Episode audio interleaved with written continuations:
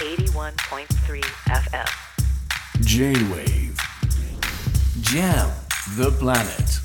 Jam the planet. News to the table. 吉田真由がお届けしています J-Wave Jam the Planet 続いては最新ニュースにフォーカスする News to the Table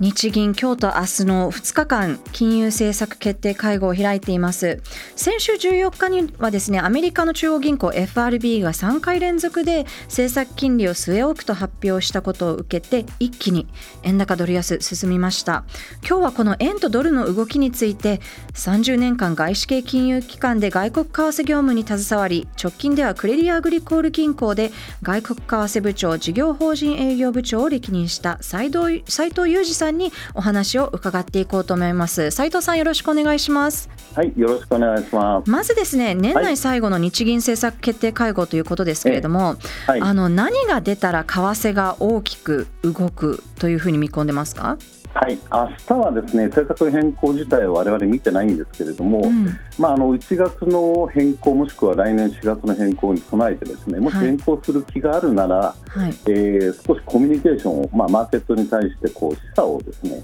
するような動きがあるのかな、まあ、具体的には、えーまあ、近々数字が揃ってくれば政策変更する可能性があるので皆さん備えてくださいとかですね、まあ、そういったコミュニケーションの変化っていうのが起きてくるのかなと思いますし、うん。明日それが出る可能性っていうのは、まあ、十分あるので、えー注意したいというところですよね。はい、去年の,、あの年内さい、はい。あの最後の日銀金融政策決定会合では結構サプライズがあったと言われてますけれどもそうですね、黒田さんによる、はいはい。あの YCC の変更というのはありましたね。マーケットってこのこれをトラウマに思っていたりはしないですか？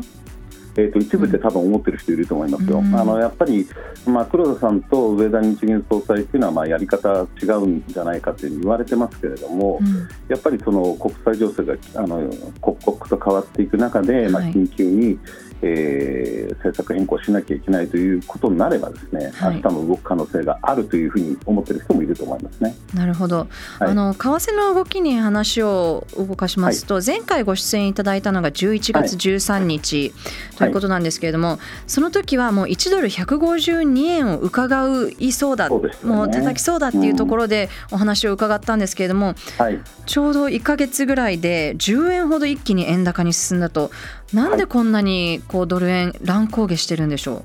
はい。えー、とまず11月の13日、えー近辺はですねまず中東の地政学的リスクが高まったというようなことを私も申し上げたと思うんですけうれども、はいはい。まあ、イスラエルが、まあ、ガザにあの地上侵攻するとうん。言ったところで、まあ、それを良しとしないであろうヒズボラ、まあ、これバックがイランと言われてるんですけど、うん。あのイスラエルとの全面こう戦争に発展するということになればですねアメリカも黙っていないと、うん。まあ、そういうことになれば中東でのその地政学的リスクが一気に広がる可能性があったんですよね。うんうん。でそれが実際には起きなかったということがまずあのドル円の上昇を止めた一つの要因ですね。はい。であとまた2つ目としてはあの151円95銭というに2022年の高値なんですけど、うん。まあ、ここを超えていくと、まあ、市場介入が、まあ、政府日銀による市場介入が行われる可能性が非常に高いとうん。いうことを、まあ、我々も意識していたんですけれどもやはり151円の90銭台になった時にはあのセーフサイド、まああのまあ、神田財務官からですね、はい。今まで、えー介入した時と同じような、えートーンで、まあ、強いあのドル円の上昇に対する危険性があったということがこれは2つ目。で3つ目、12月に入ると、あのまあ、6日、7日に日銀の金の副総裁の講演があったりとか、はい。まあ、上田日銀総裁の国会での答弁があったんですけれども、ええ。まあ、これは2つともですね、えー日銀による早期の金融政策の変更を、まあ、市場に意識させるような発言であったとうん。いうふうに我々が受け取ったということ、これがまあ3つ目、で4つ目はまあアメリカの財源なんですけど、うん。まあ、先ほどね、おっしゃった通りで、まあ、アメリカのインフレ指標がまあ落ち着いてきたので、アメリカの利上げ局面を一旦まあ遠のいたかなと。はい。でなおかつ先週、まあ、FRB がまあ利上げを見送って、まあ、FOMC というその政策決定会合でですねうん。2024年にも利下げがあるんじゃないかとうん。いうことを、あの示唆したといったところで、えー一気にドルのファクターと円のファクター両方が、はい。まあ、揃ってドル円の下落をまあ、通したという感じになって今現状があるということですね。なるほど、はい。一気に両方のファクターが揃って、そうですね。円高ドル安にの方面はい。に行ったということなんですけれども、あのはい。FRB 金利据え置きはい発表しましたけれども、はい。やっぱり先ほどおっしゃってたようにや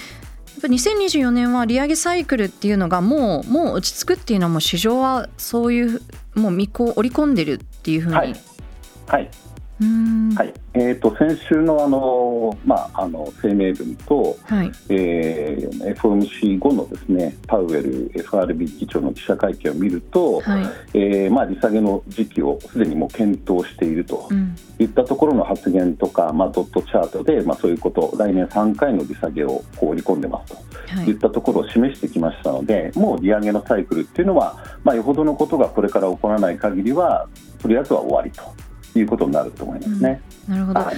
で前回ご出演いただいた時はあの、はい。斉藤さん日本企業は130円台後半から140円台前半あたりを望んでいるというようなお話を教えていただはいきたいと思うんですけれども、このままだとこう円高進みすぎてその水準突破してしまうっていう可能性はありますか？えーとまあ、あの金融政策の変更とか、まあ、うん。そういったことが重なると、はい。まあ、特に日本の場合っていうのはこうずっとその異次元緩和を続けてきたわけなので、えーまあ、金融緩和の終了ということになるとマーケットにインパクトがやっぱりありますよね、うん。まあ、特に初めて舵を切るときっていうのは大きく揺れやすいとはいい。うことが考えられますので、まあ、一応130円のミドルぐらいを超えていくと、まあ、それより下に下がるとですね、うん。えーさらにこう損失確定の売りが売りが売りを呼んで、まあ、ドル円が、えー一気に下がるということは可能性があると思いますね。なるほど。うん。でそもそもこう円高になっていくと私たちのこう日々の生活には影響はどういうふうに出てくるというふうに、はい。うん。まあ、これはまあちょっと分かりやすいというかもしれないですけども、うん。まずあの輸入品ですよね、はい。輸入物価が下がるということが考えられますよね。はい。まあ、我々のエネルギーっていうのはほとんど輸入に頼っているわけでして、うん。まあ、ドル円が150円台から100、まあ、30円台に下がって20円、うん。えー安くなるとすれば、やっぱりその日々、あの我々が、まあ、個人輸入でも、まあ、企業の輸入でもそうなんですけど、うん。まあ、単純に向こうの物価が変わらないとすれば、まあ、20円分ですね、はい。えー安く買えるということになるんで、うんえー輸入物価を抑制するということで、まあ、日々の生活のですね、えー物価高をまあ多少緩和してくれるんじゃないかとうん。いう効果はあると思いますよね。なるほど。ただ一方で日本経済全体的にはい。企業で見たときにはい。円高一般的にはですね円高だとちょっとこう向かい風じゃないかっていうふうにも言われていますけどその辺はどうなんでしょう今は。はい。えー、とそれは状況変わってないですよね、日本企業っていうのは、あのまあ、経常収支を見ていただいても分かる通りに、まあ、はい。海外に投資して、うん。まあ、そこからの売り上げであるとか、配当であるとか、そういったもので、えーまあ、利益を得て、まあ、株式に、まあえー利益をもたらして配当も増やしているという状況があるんですけれども、まあ、そういった海外の資産の評価額っていうのがやっぱり150円の時とまあ130円の時と比べればその20円分だけ変化するというのは、まあ、単純に言えば考えられるということもあって、あのまあ今日の株価なんかを見ていただいても分かる通り、まあ、大幅に下げてますけれども、はいはい。やっぱり明日日銀の金融政策が転換することによって今142円近辺ですけれども、一気に130円台に突入するということも考えられるので、はいはい。まあ、そうなると、まあ、株価に影響したりということはあの十分考えられますよね。なるほど、まあ、はい。かなり2023年為替大きく動きましたけれども、えもう年の瀬もということで2024年を見るとドル円どういうふうに動いていくというふうに見ていますか、えー、と今のところの材料でいくと、うん。まあ、アメリカはまあ金融政策をまあ徐々にその、えー引き上げから緩和方向に変えていくといったところでドル売りと、で日本も金融政策を変えていく可能性が現状では高くて、まあ、どんどん金利が上がっていくとは思わないんですけれども、えーまあ、方向を、えーまあ、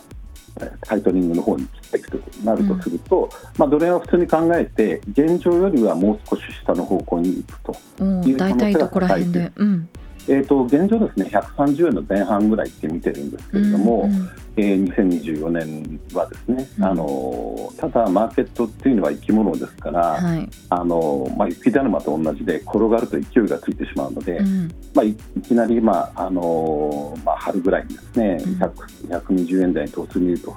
いうことも、まあ、なくはないなと、ただそれがまあ維持されるかっていうと、うん。まあ、この間も申し上げた通り、